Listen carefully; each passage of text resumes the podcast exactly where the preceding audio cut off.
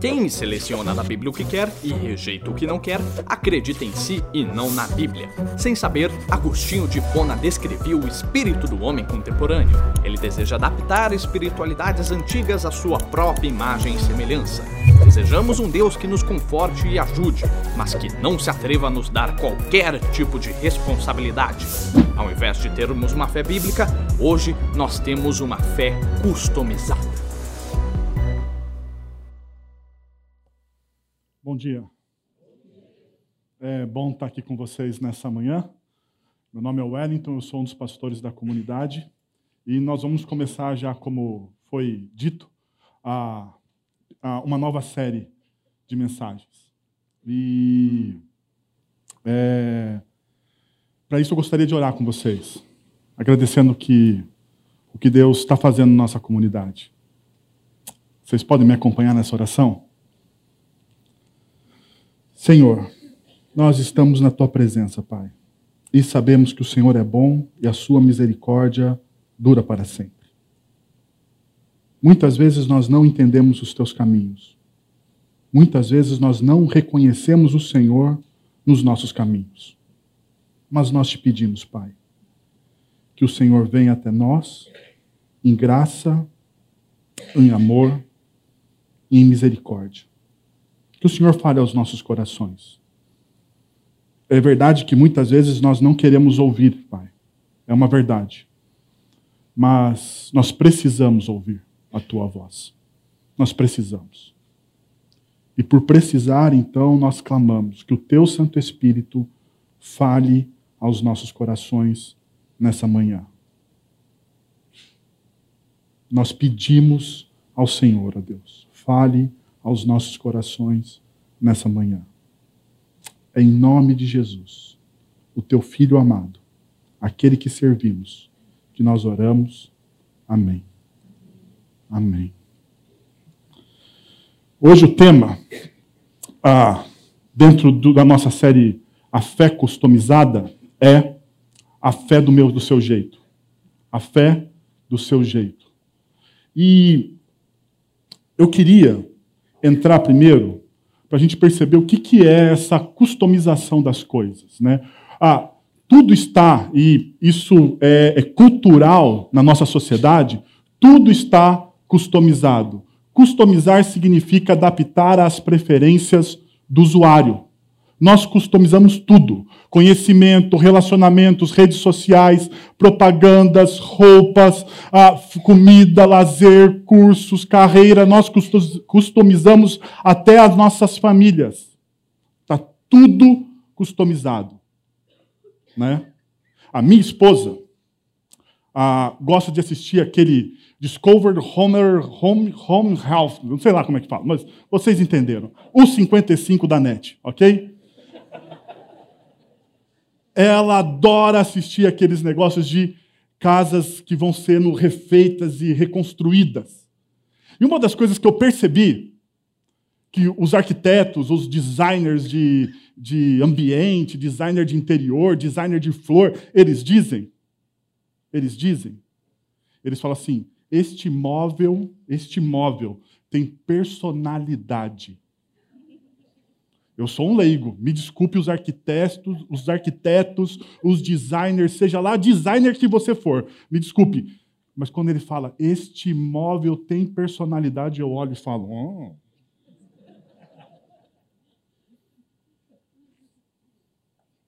Né? Tudo tem personalidade hoje, tudo reflete a personalidade de alguém e a gente busca isso, busca isso.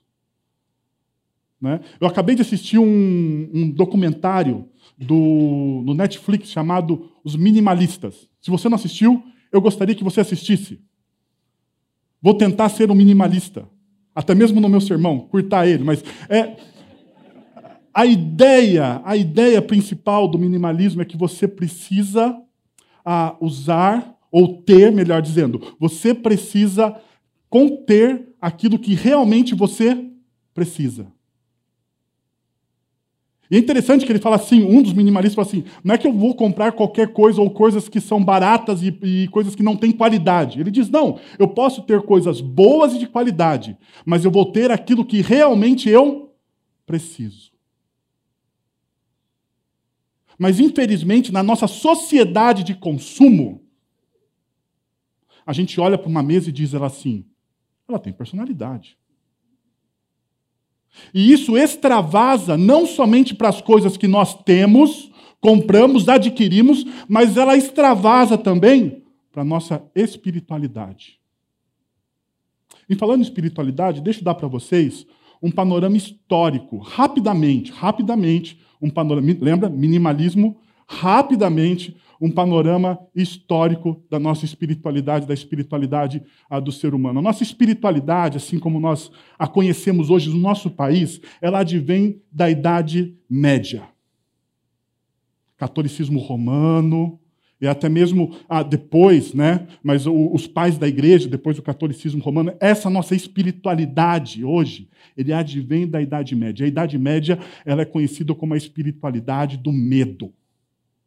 As pessoas tinham medo de Deus. Então elas precisavam do quê? Dos seus representantes, daqueles que conheciam o divino. Então eram os padres, os monges, essas pessoas, elas conheciam o divino. Mas todo mundo tinha medo. Medo de se aproximar de Deus, porque eles não tinham conhecimento. A grande maioria da população que vivia nessa época da nossa história era analfabeta, não conseguiria ler, não tinha conhecimento. Quem tinha conhecimento eram os catedráticos e muitos religiosos. As grandes bibliotecas da Idade Média estavam nos mosteiros, estavam no, nos, nos, nos templos religiosos. Esse é um prisma, a, a, a espiritualidade do medo. Depois da Idade Moderna, com o Renascimento, das coisas, a gente chega, depois, na Idade Moderna, com, com o Renascimento e a, e a filosofia, a gente chega à espiritualidade moderna. E a espiritualidade moderna tem um prisma, um prisma, que é Deus está morto. Nietzsche. Não é? Nietzsche disse isso. Nietzsche colocou é, essa característica na na sociedade moderna. Deus está morto. Deus morreu. Mas o que, que ele está dizendo? Ele está dizendo que a, a, a sociedade a, matou Deus no seguinte modo: nós não vamos viver mais de acordo com a moral da religião. Nós precisamos, Nietzsche dizia, nós precisamos nos libertar da moral da religião. Porque a moral da religião oprime. Ele estava vindo da onde? de uma, de uma espiritualidade oprimida. Então, a partir de agora, a moral da religião oprime. Nós precisamos nos libertar. Então, a teologia, que era uma ciência na Idade Média, que passava por todas as outras ciências, na Idade Moderna, o que acontece? A sociologia vira somente uma cátedra. Vira uma cátedra né? dentro da humanas, junto com as ciências sociais, porque é na idade moderna que vem o advento das ciências sociais. Karl Marx e por aí vai. Até então nós não tínhamos isso. O homem lia tudo o que acontecia a partir de um único prisma, bom ou ruim. Não estou fazendo juízo de valores aqui com vocês agora. Bom ou ruim. Antes, o homem via tudo a partir de um prisma da teologia de Deus, o Deus como criador de todas as coisas. A partir deste momento, Deus está o que então? Banido. Deus está morto. Só que falhou. Porque nós chegamos então na pós-modernidade. Na pós-modernidade. E daí a pós-modernidade diz o seguinte: Deus está morto, assinado Nietzsche. Nietzsche está morto, assinado Deus. Simples. Porque a espiritualidade na pós-modernidade não morreu. Na verdade, nunca morreu. Há metamorfoses, mudanças. Mas ela nunca morreu. Então, part... esse sistema, mas só que existe ah, esses sistemas. O sistema religioso pós-moderno de pensamento, veem as realidades de forma plurais. Elas não veem as realidades ah, mais como uma verdade única, como na Idade Média. Elas são plurais, elas são subjetivas. E elas dependem não da visão de uma verdade, de um documento. Elas, elas dependem da visão de quem? Do indivíduo. O indivíduo é a pessoa mais importante na pós-modernidade. A interpretação pós-moderna da religião reconhece e valoriza a visão de multiplicidade. De multiplicidade, a interpretação da, da verdade, ou melhor dizendo, a elasticidade da verdade, porque o que é verdade para mim não é verdade para o Yudi. A minha narrativa é diferente da narrativa do Yudi, ele olha com o olhar dele. Então, por isso que na pós-modernidade, os designers olham para uma mesa e dizem: Haha, ela tem personalidade. Por isso. Por isso que eu, um leigo em designer, olho para uma mesa e diz: Mesa. Mas porque as narrativas são flexíveis. A verdade é flexível. E as formas agora dependem mais do que da forma como cada um vê. E é esse o momento histórico que nós estamos vivendo. Por isso que nós, nós temos uma espiritualidade a, customizada. E essa espiritualidade customizada, ela não é um termo que nós, pastores da Chácara Primavera, inventamos. Né? É um termo que o Leandro Carnal, filósofo e professor da Unicamp, cunhou. E quando ele fala sobre espiritualidade, ou melhor dizendo, quando ele fala sobre fé customizada, porque este é o tema que ele usa, ah, ele fala da antikenosis. E daí você está perguntando ah, o que, que é a antikenosis. Né? Você está falando assim, mas o que, é esse negócio de antikenosis? Deixa eu mostrar para vocês da onde ele está tirando a antiquenosis. Ele olha para Paulo, a, apóstolo, na carta aos Filipenses, no capítulo 2, no verso 5, no capítulo 2, do verso 5 até o verso 7, diz assim: Seja a atitude de vocês a mesma de Cristo Jesus, que, embora sendo Deus, não considerou que o ser igual a Deus era algo a que devia pegar-se, mas esvaziou-se a si mesmo, vindo a ser servo, tornando-se semelhante a quem? A quem? A nós, aos homens. Aonde está a palavra kenosis aqui? Esvaziou-se. Kenosis. Jesus ele fez uma kenosis. Ele se esvaziou de quem ele era, quem Jesus é ou quem Jesus afirma ser, ou quem Jesus é, é, afirmado pelas Escrituras, ele é o Deus encarnado que entra na história para resgatar a humanidade. E ele, sendo Deus encarnado que entra na história para resgatar a minha e a sua humanidade, ele teve que fazer uma única coisa. O que, que ele precisou fazer? Uma kenosis. Ele se esvaziou ele se esvaziou de quem ele era. Interessante. Parênteses aqui. O apóstolo Paulo, na versão revista atualizada da Bíblia, da revista atualizada da, da João Ferreira de Almeida, ele diz assim: seja o sentimento de vocês o mesmo de Cristo Jesus aquela tradução está um pouco equivocada. Porque a NVI, ela não fala de sentimentos. A, a, o grego não fala de sentimentos, melhor dizendo. O grego fala de uma atitude. Por isso que a NVI diz: seja a atitude de vocês a mesma de Cristo Jesus. Esvazie-se.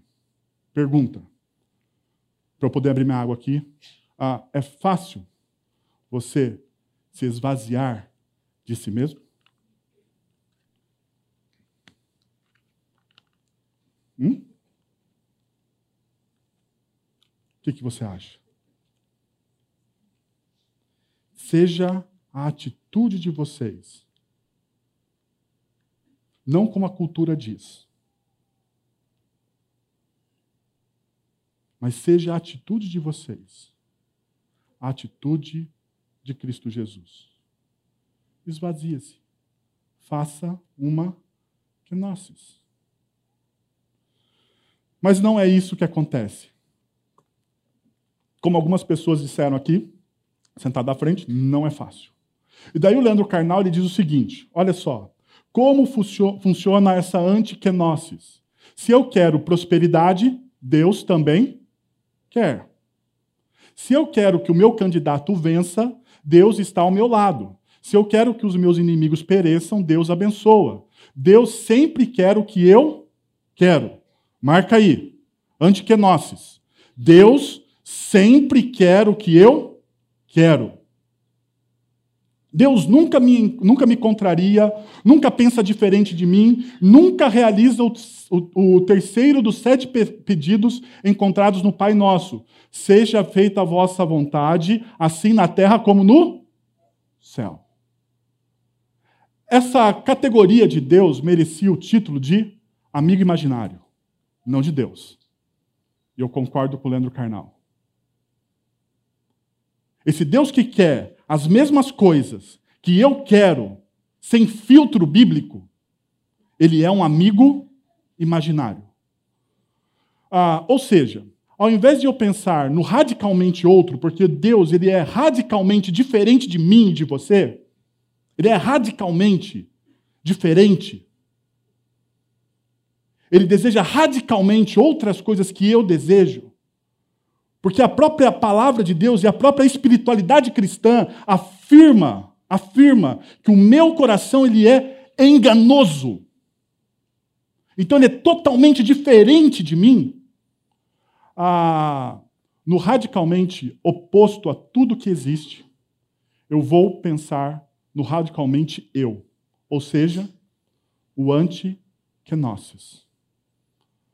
Ah, então, o que, que nós fazemos? Ao invés da gente se esvaziar, eu vou pegar um texto que o pastor Leandro ah, pregou semana passada aqui, Efésios capítulo 5. Não se, não se embriaguem com vinho, mas antes, diz o apóstolo Paulo em Efésios capítulo 5, não se embriaguem com vinho, mas antes enchei-vos do quê? Do Espírito. Bom, para você estar cheio, você precisa primeiro se esvaziar Vaziar. Olha que coisa lógica. Perceberam? Você não pode, você não tem como, não existe a possibilidade de você falar assim: eu quero me encher de Deus, me encher do Espírito, sem antes eu, sem antes eu me esvaziar. E é interessante que essa palavra ah, deem, ah, lugar, né, ou enchei-vos, né, ah, na verdade, a tradução melhor é abra espaço para. De Efésios capítulo 5. Ah, você precisa, na sua vida, abrir espaço para. Abrir espaço para. Mas deixa eu voltar aqui a algumas características dessa espiritualidade pós-moderna. Primeiro, ela é subjetiva. Guarda isso. Porque vai, vai, vai perpassar todas as nossas mensagens, esses, esses temas. A espiritualidade pós-moderna ela é subjetiva. Ela não é baseada em verdade nenhuma, mas no eu. Eu acho, eu sinto. Eu acho, eu sinto. Eu acho, eu sinto. De onde você tirou isso? Não sei, mas eu acho. Eu sinto. Ah, Deus me disse, mas oh, o que, que você está dizendo que Deus te disse tem a ver com a palavra de Deus? Não, eu acho, eu sinto. Ok. Subjetividade. Ela é. Ela tem infantilidade. Deus é visto como um grande amigo. Deus ele é salvador. Ele é salvador. Ele ama todo mundo, ele abraça. Ele põe você no colo. Mas deixa eu falar uma coisa: não que ele não faça isso. Ele faz. Mas ele, a pergunta é: ele é só teu amigo? Porque a Bíblia diz. Jesus ele diz. João, no Evangelho de João mesmo, Jesus diz: Ah, Jesus fala: é, não vos chamamos mais de servos, Eu agora chamo vocês do quê? De amigos. Jesus, ele diz que ele é nosso amigo. Mas a pergunta é: ele é só o teu amigo? Ele é Senhor também. A Bíblia diz isso. Ele é Senhor também. Ainda, ele diz que é uma, ele, ele tem sincronicidade. Tudo acontece para o meu favor, marcado pelo otimismo. O pensamento é que cria o bem. Então a gente tem que pensar de maneira positiva. Pensa aí positivo, que se você pensar positivo, Deus lá na eternidade vai olhar que você está pensando positivo e vai fazer o quê? Vai te abençoar. Vai te abençoar. Por último, prosperidade. Deus só traz a prosperidade. Porque, afinal de contas, a, qualquer coisa que não seja prosperidade vem do diabo. Então você precisa amarrar o diabo, orar muito. Mas eles esqueceram de ler o livro de Jó, né? Esqueceram da história de Jó. Deus só traz prosperidade espiritual, econômica e emocional. Essas são as características da nossa espiritualidade. Agora, eu queria contrapor essas características, eu queria olhar para a Bíblia, né? E olhar para ela, ah, percebendo que não existe nada de novo debaixo do céu, já dizia Salomão. Não existe mesmo. Porque essa customização já acontecia nas Escrituras.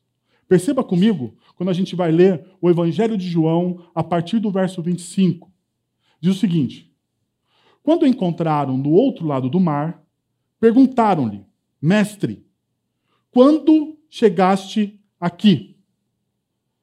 Ah, Jesus ele atravessa, né? Ah, é, é, esse, João capítulo 6 é quando Jesus anda sobre as águas.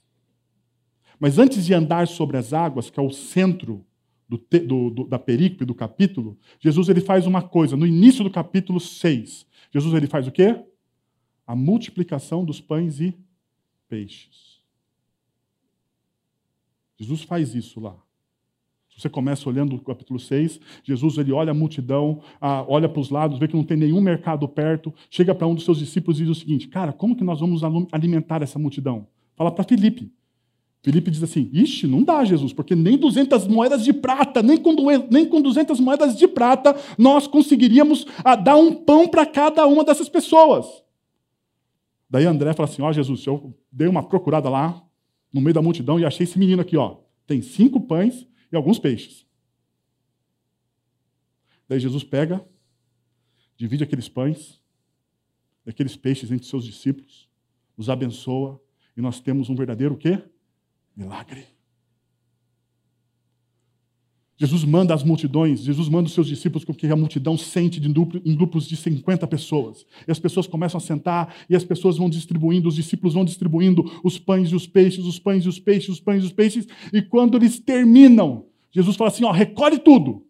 Tinha dado o quê? Doze cestos com as sobras. Essa multidão está seguindo Jesus a partir deste momento. A partir deste momento.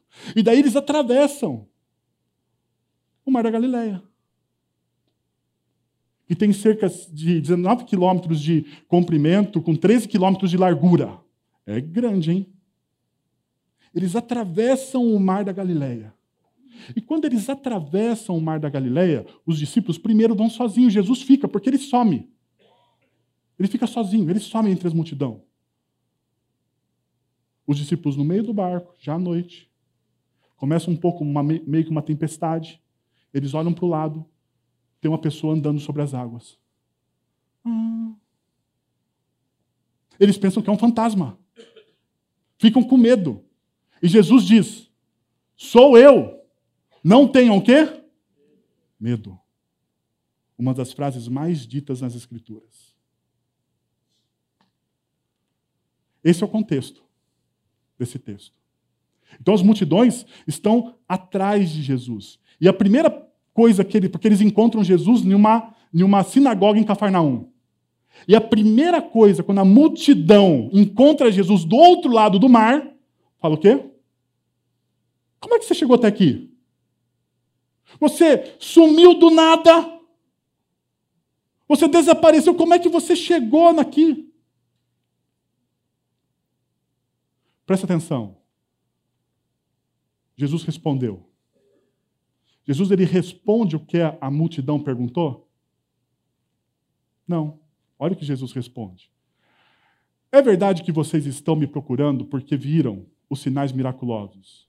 Mas não porque comer, mas porque, não, porque vocês viram, desculpa, não porque vocês, não porque viram os, os sinais miraculosos, mas porque comeram os pães e ficaram quê? Porque a multidão procura Jesus.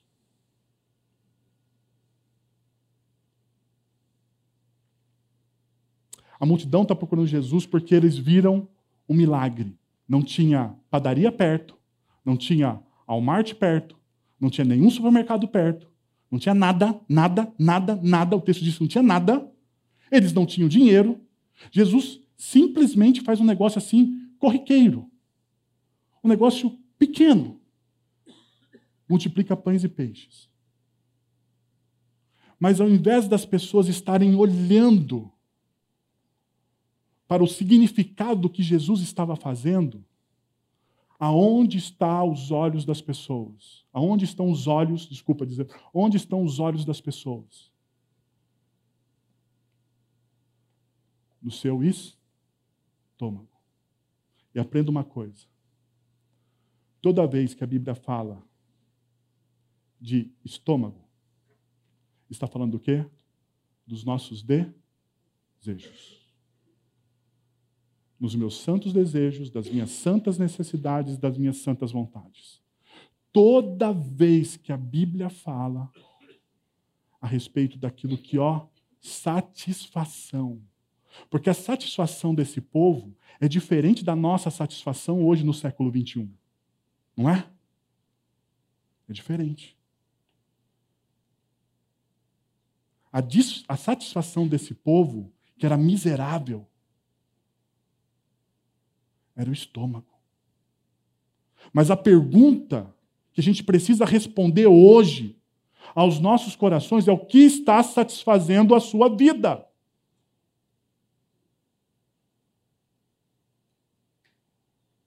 Porque aquilo que eu mais busco, por aquilo que eu mais busco, que eu mais almejo, é aquilo que eu adoro. Você pode buscar várias coisas: sexo, dinheiro, poder, amor dos filhos, você pode buscar milhares de coisas. Mas se a sua vida, se a sua vida está baseada nessa sua busca, isso é o que você adora. Então Jesus olha para eles e diz o seguinte: Bom, vocês viram coisas maravilhosas. Mas deixa eu falar uma coisa para vocês.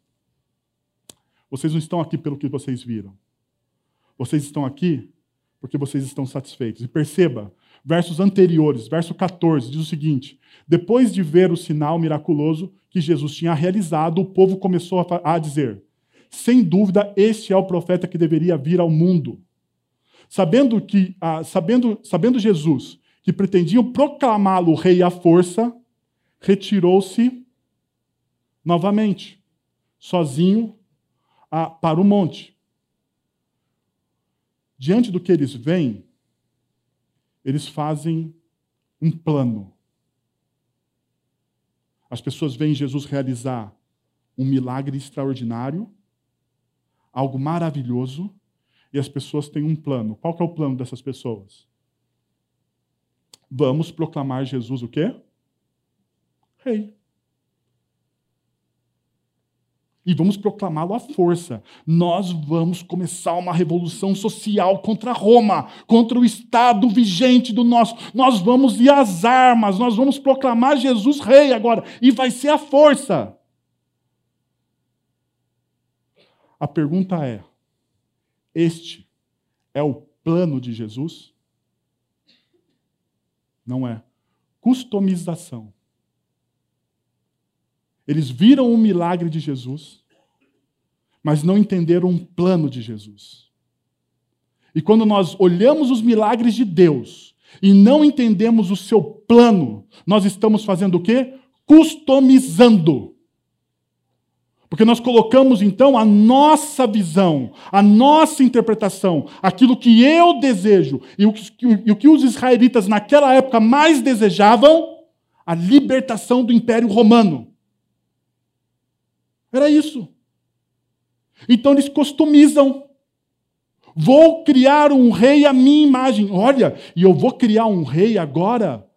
Não é um simples rei, é um rei que multiplica comida, cara. Esse é o rei. Ninguém aqui em Jerusalém, Israel, trabalha mais, porque o nosso rei parte pão, faz uma oração e a partir de agora todo mundo come.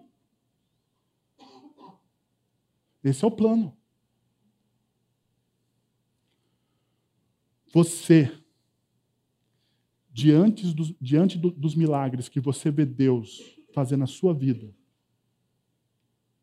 você entende o que Deus está fazendo? Ou você está customizando? Ou você está customizando? Ah, e o texto continua. Não trabalhem pela comida que se estraga, mas pela comida que a, a, mas pela comida que permanece para a vida eterna. Então, Jesus olha para eles e diz assim: então, ó, vocês têm que começar agora a entender uma coisa. Vocês não podem estar com os olhos somente na sua satisfação. Porque pelo que vocês estão lutando hoje é temporário. Pelo que vocês estão lutando hoje é efêmero. Vai se estragar. A luta de vocês hoje não é uma luta inglória. E é interessante como nós lutamos por coisas inglórias na nossa vida. Com coisas que não fazem sentido algum. Já percebeu? Eu não sei se é com você assim também, mas lá em casa é. Né? De vez em quando, de vez em quando, eu tenho conversas acaloradas com a minha esposa. Eu não sei se você tem conversas acaloradas com as pessoas que, ah, que você compartilha a sua casa. Talvez não, talvez você seja um, sei lá, um nórdico, né? Oh, por favor, não sei o quê. Mas eu não sou. Eu não sou. E de vez em quando a gente tem. E a partir do momento que a gente tem algumas conversas acaloradas, existem ah, consequências dessas conversas acaloradas. Não sei se na sua casa tem, mas na minha casa tem consequências. E geralmente as consequências né, ah, não são boas. Mas quando passa aquele momento de discussão, quando passa aquele momento de conversas acaloradas, quando tudo se esfria, quando você coloca de novo a sua cabeça no lugar e quando você percebe que por aquilo que você brigou, não fazia sentido algum você ter aquela discussão, você percebe o quê? Que tudo aquilo valeu para nada. Uma luta em glória. É assim com você também? Só que eu estou falando de uma discussão familiar. Ah, mas tem trabalho, tem bens materiais, tem filhos. Aquilo que você está buscando se estraga. Daí Jesus continua dizendo: ah, ah, vocês devem buscar, vocês devem buscar algo que permanece para a vida eterna, para o qual o Filho do Homem dará a vocês. Perceba, se você está buscando aquilo que se estraga, você está buscando sozinho. Mas a partir do momento que você busca algo que é para a eternidade, você está recebendo de alguém graça. Quando você busca algo que se estraga, aprenda isso. Quando você busca algo que é efêmero, que é passageiro, você está buscando isso sozinho. E esse é um grande problema. Você está lutando, você está lutando, você está lutando, e você diz assim: Ah, eu estou lutando sozinho. E está mesmo. E está mesmo. Você está lutando sozinho porque você não colocou aquilo que é eterno antes, que dá significado antes.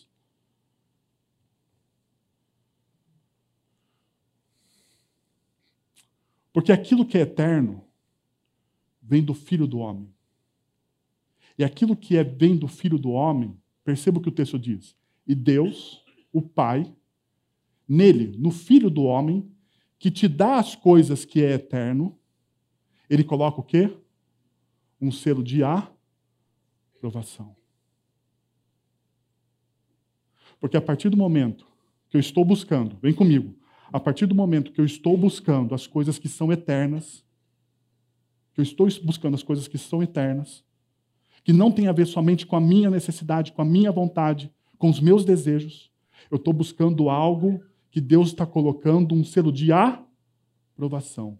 Por que Deus está colocando um selo de aprovação? Porque eu sou bom? Não, por causa do filho dele. Porque quem está me dando aquelas coisas não sou eu mesmo, não é uma busca solitária, é uma busca com Cristo.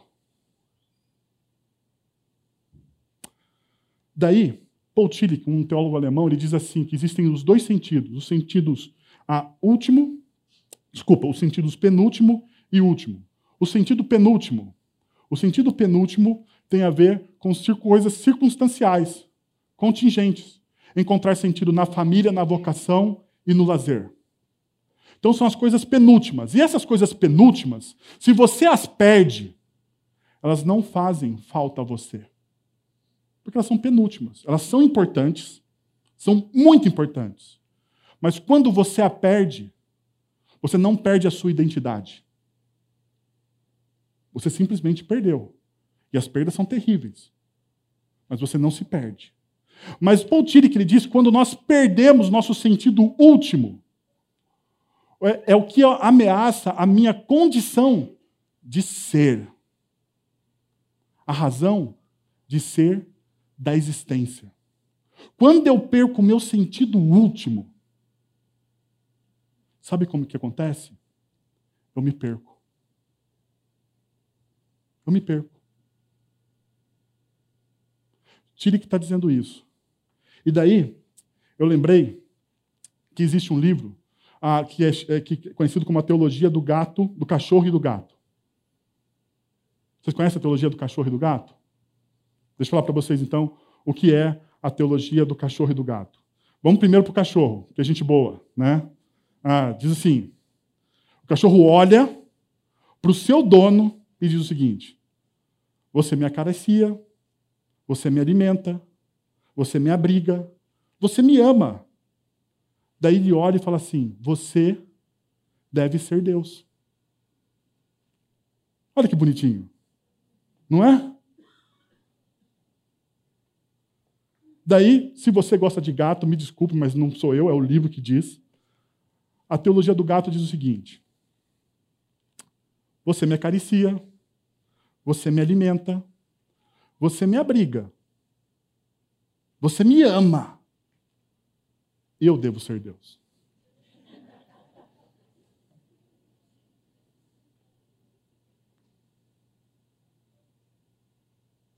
Existe uma pequena mudança.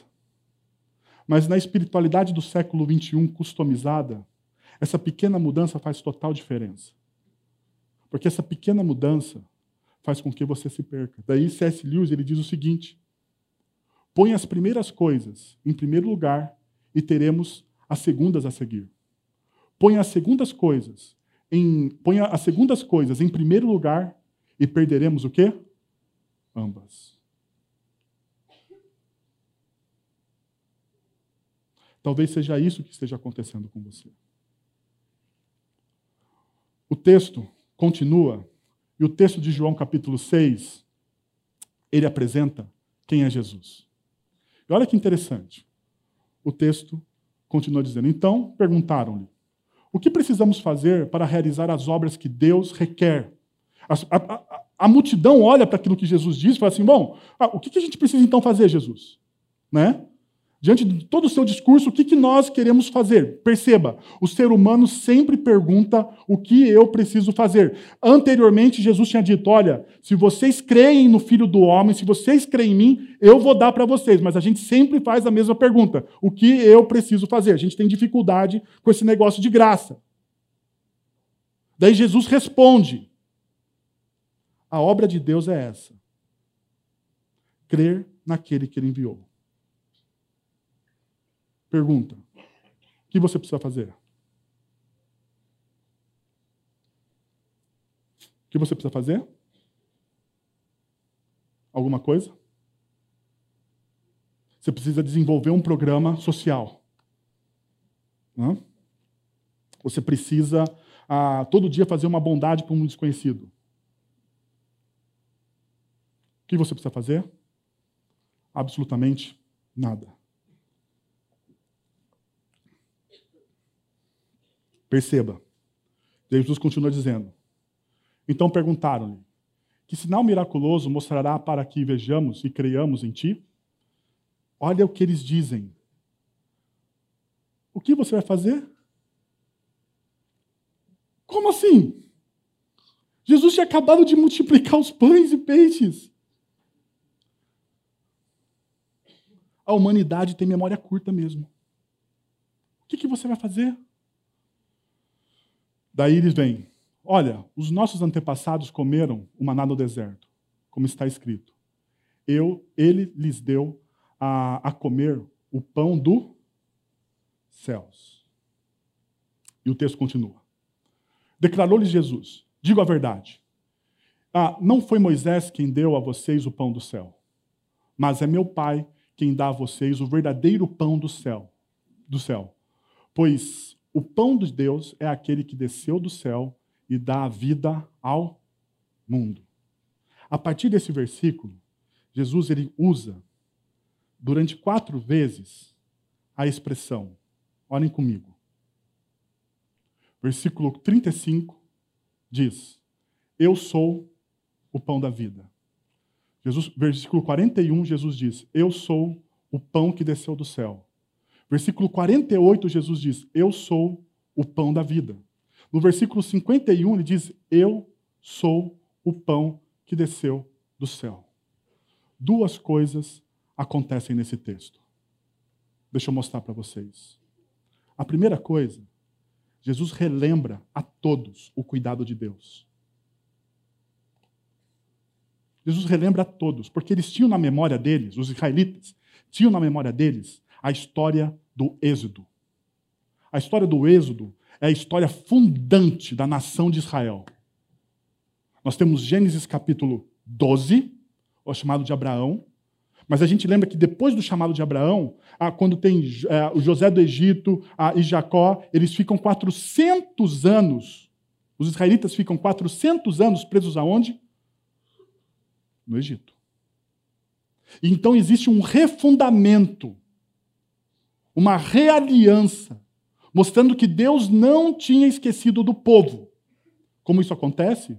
Ah, Deus não esqueceu do povo, então Deus chama Moisés. E parte do chamado de Moisés foi conduzir o povo. E em certo momento, o povo é livre, passa o Mar Vermelho, eles estão reclamando que não tem comida. E Deus faz o quê? Faz descer um maná dos céus, um tipo de pão por isso que os israelitas que estão questionando Jesus diz: olha, anteriormente, no passado, Deus fez chover um pão para mostrar o seu cuidado por nós. O que, que você vai fazer? Mostre o seu cuidado por nós. Daí Jesus, ele fala: Eu sou o cuidado de Deus por vocês. Eu sou aquele que rompe na história para morrer, morrer por vocês pelos seus pecados. Eu sou aquele que traz a verdadeira comida, o verdadeiro alimento, aquele que dá sentido, aquele que dá ressignificado à vida. E é isso que Jesus está construindo. E daí Jesus ele usa uma declaração que somente Deus usa no Antigo Testamento. Eu sou. Fora de mim não existe nada. Somente em mim existe. Eu sou. Eu não preciso que ninguém me diga algo a respeito de mim para afirmar a minha identidade, porque eu sou. É o que Jesus está dizendo. Jesus mostra quem ele é. Ele se coloca dentro da história para nos dar o ressignificado da nossa vida. E perceba, você se torna alguém ou você se torna um humano de fato quando você está firmado aonde? Naquele que é verdadeiramente humano. Jesus de Nazaré.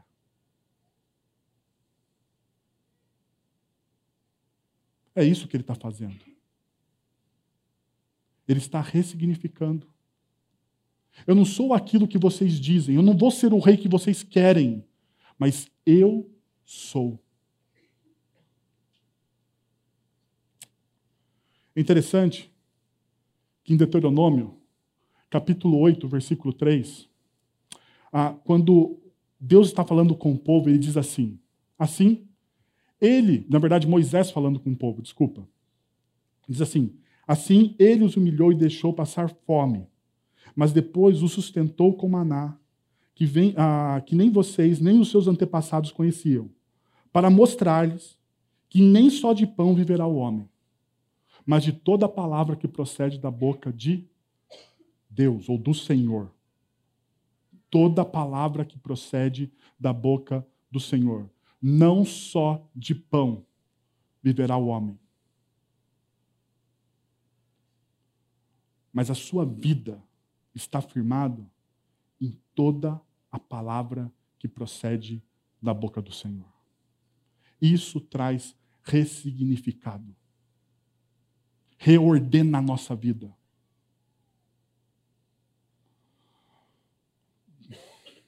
O último movimento do texto. As reações. Porque, perceba, as pessoas têm uma reação customizada, as pessoas tentam customizar Jesus, não é verdade? Vamos fazer ele rei à força. Daí, ele tem o discurso dele. Ele diz: Eu sou e eu não vou me customizar à sua vontade. Eu sou Deus. E por ser Deus, eu sou livre. Daí, as pessoas entendem isso. Perceba. Com isso, os judeus começaram a criticar Jesus. Porque disseram, porque disseram, desculpa, eu sou o pão que desceu do céu e diziam: Este não é Jesus, o filho de José? Não conhecemos seu pai e sua mãe? Como ele pode dizer, dizer desci do céu?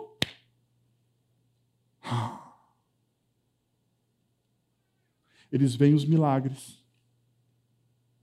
Eles acompanham Jesus. Eles decidem fazer Jesus rei. Jesus quebra a expectativa do povo. O que, que o povo diz? Este não é o meu Deus. Este não é o meu rei. Porque, afinal de contas, o rei e o Deus que eu quero tem que sempre dizer sim para mim, para as minhas expectativas. Perceberam? Mas a pergunta é: a reação foi só da multidão? Não. A reação não é só da multidão. Olha o que o texto continua dizendo. Ao, ouvirem, ao ouvirem isso, quem está ouvindo? Muitos dos seus discípulos. Disseram. Discípulos de quem? Discípulos de quem? De Jesus. Dura essa palavra. Quem pode suportá-la? Sabendo em seu íntimo que os seus discípulos estavam queixando do que ouviram, Jesus lhes disse: Isso escandaliza vocês? Isso está escandalizando vocês? Perceba, os discípulos eles ficam o quê? Escandalizados Porque o Jesus que, está, que eles estavam seguindo não era o Jesus que eles queriam.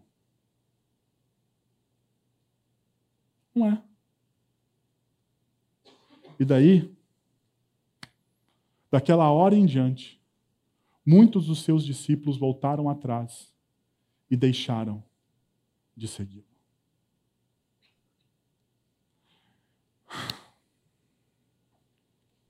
O pastor Ricardo ele diz que quando a gente tem que conversar sério, a gente tem que sentar com as pessoas, né? Então, deixa eu sentar agora aqui. Ah. Eu fiquei olhando para esse texto. E eu fiquei, eu aprendi com um amigo meu, muito querido, que eu tenho que ler a Bíblia contra mim. Se eu quero me tornar um discípulo de Jesus, eu tenho que ler a Bíblia contra mim.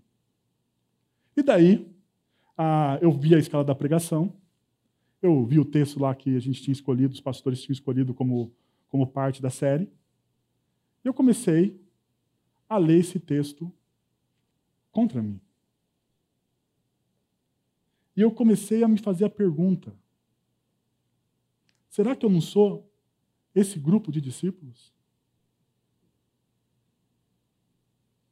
Que posso, que posso vir à igreja, que posso falar de Deus, que posso ah, cantar músicas bonitas, que as pessoas até podem me admirar. Não sei se tem alguém, né? Não sei se tem alguém. Mas quando você olha de longe, você até pode falar assim: pô, admira aquele cara. Ah, mas que no fundo, no fundo, por descobrir que Jesus não é customizável, no meu coração eu fiz uma decisão de não segui-lo.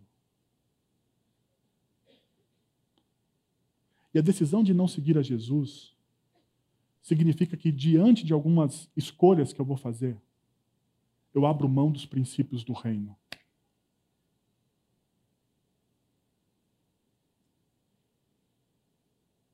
Fiquei me perguntando: será que, diante de algumas escolhas, eu falo que eu sou discípulo, eu amo, mas assim, eu olho para a palavra e vejo algumas coisas e falo assim, Cara, isso aqui é muito difícil de fazer. Amar o meu inimigo é muito difícil de me fazer. Ah, ah, sei lá, sei lá, tem várias, tem várias coisas. Se você lê a, a, a palavra de Deus, ah, de vez em quando você vai achar algo que é difícil de fazer. E daí no seu íntimo você fala assim: Ah, não vou fazer.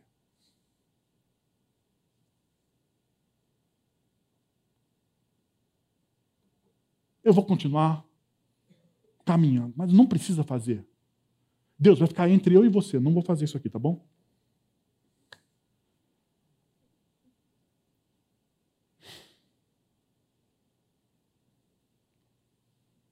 Talvez a gente esteja nessa categoria de discípulos.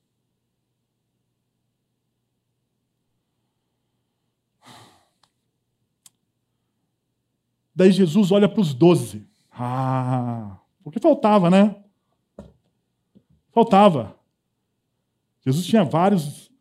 Daí Jesus olha para os doze. Jesus perguntou aos doze. E olha o que Jesus pergunta para eles: Vocês não querem ir?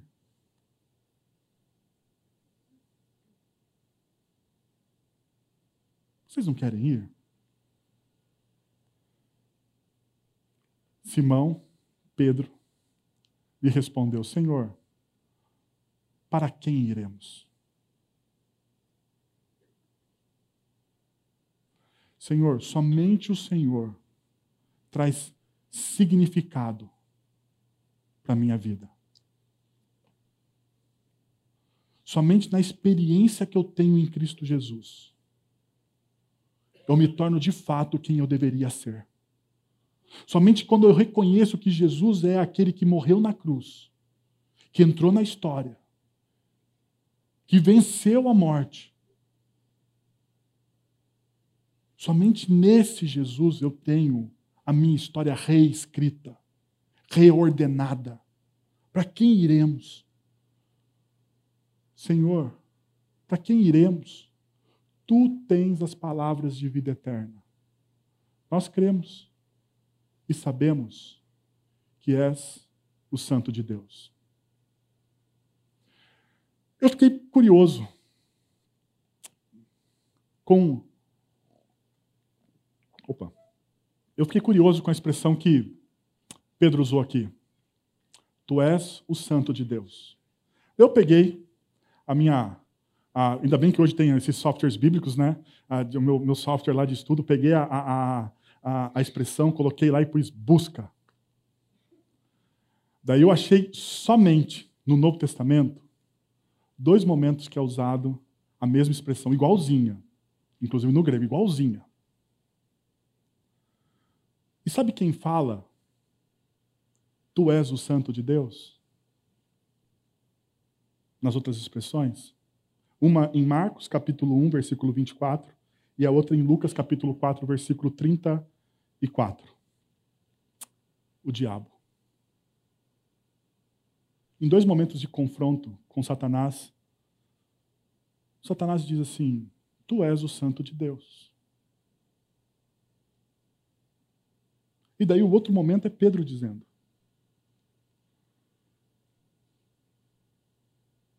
eu lembrei de Tiago. Porque Tiago diz que até os demônios, diante de Deus, eles tremem.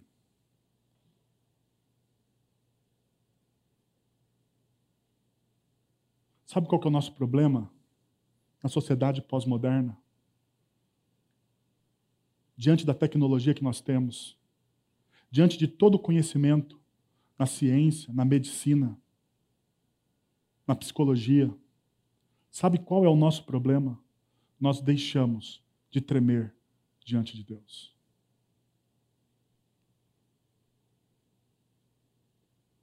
Nós deixamos de nos assombrar quando Deus faz algo.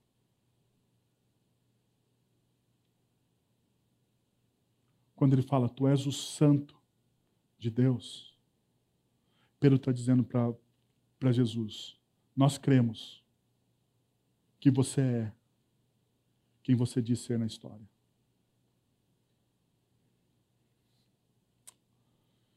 Eu queria então perceber com vocês que o Evangelho, que no Evangelho de João, no capítulo 6, existe um convite para crer. E esse convite para crer, ele promove para a gente transformação.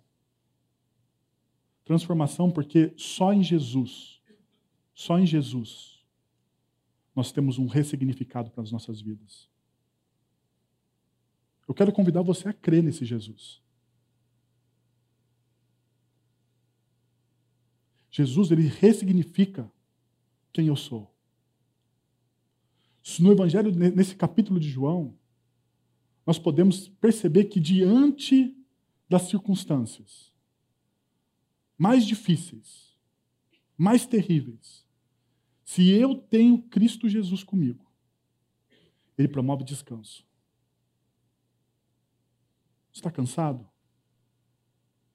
Sabe por que você está cansado? Porque você está lutando sozinho. Por último, eu quero convidar você a crer.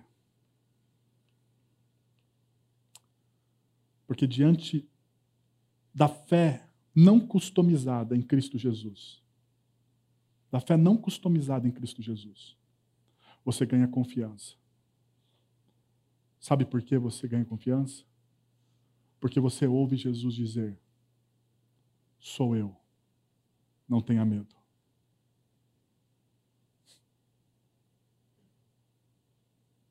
Talvez você esteja. Talvez você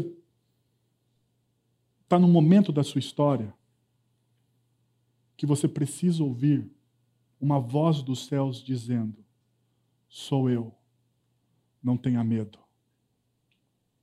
Sou eu, eu sou o pão da vida. Sou eu, não tenha medo.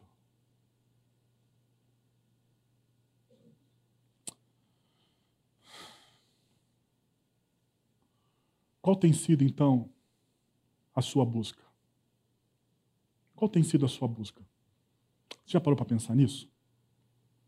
Nessa busca você reconhece que customizou a pessoa de Jesus? Qual tem sido a sua busca? Você reconhece? Você vive a partir dos seus desejos, vontades e necessidades? Ou você entende que Jesus é tudo o que você precisa?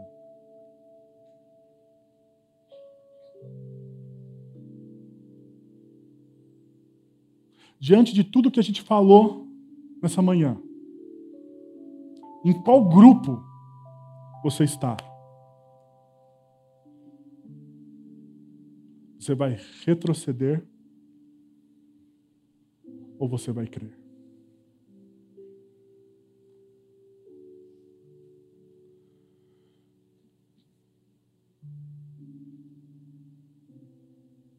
Queria convidar você à oração, então.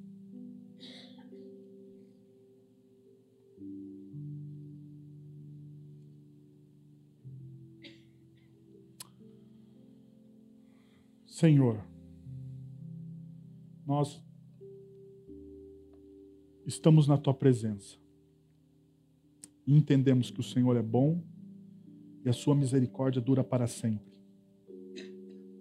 E pedimos, Deus, que esse Jesus apresentado nas, nas, nas Escrituras, na tua palavra, seja o nosso Jesus. Um Jesus que não é customizável, que não é do meu jeito. Um Jesus que é livre. Um Jesus que rompe na história, Deus. Um Jesus que não é domesticado.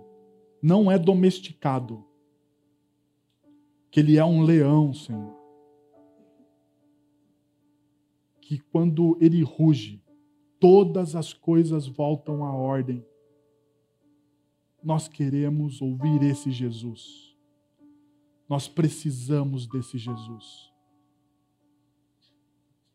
Nos ajuda, Senhor, a aceitarmos e a crermos neste Jesus. A darmos este passo de fé na sua direção. Porque sabemos, ó Deus, que a fé não é nossa, a fé é sua, é teu presente. Foi nos dado também, Senhor. Traz ressignificado, Pai. Tem pessoas que precisam de um ressignificado para as suas vidas, um ressignificado no relacionamento com seus filhos, um ressignificado no seu casamento, um ressignificado na sua vocação profissional. Traz esse ressignificado, Pai. Senhor, nós precisamos de Ti. Nos ajuda a confiar, a Deus e a ouvir a voz que vem dos céus dizendo: Não tenham medo, sou eu. Eu sou. Não tenham medo. Eu sou. É em teu nome que nós oramos. Amém.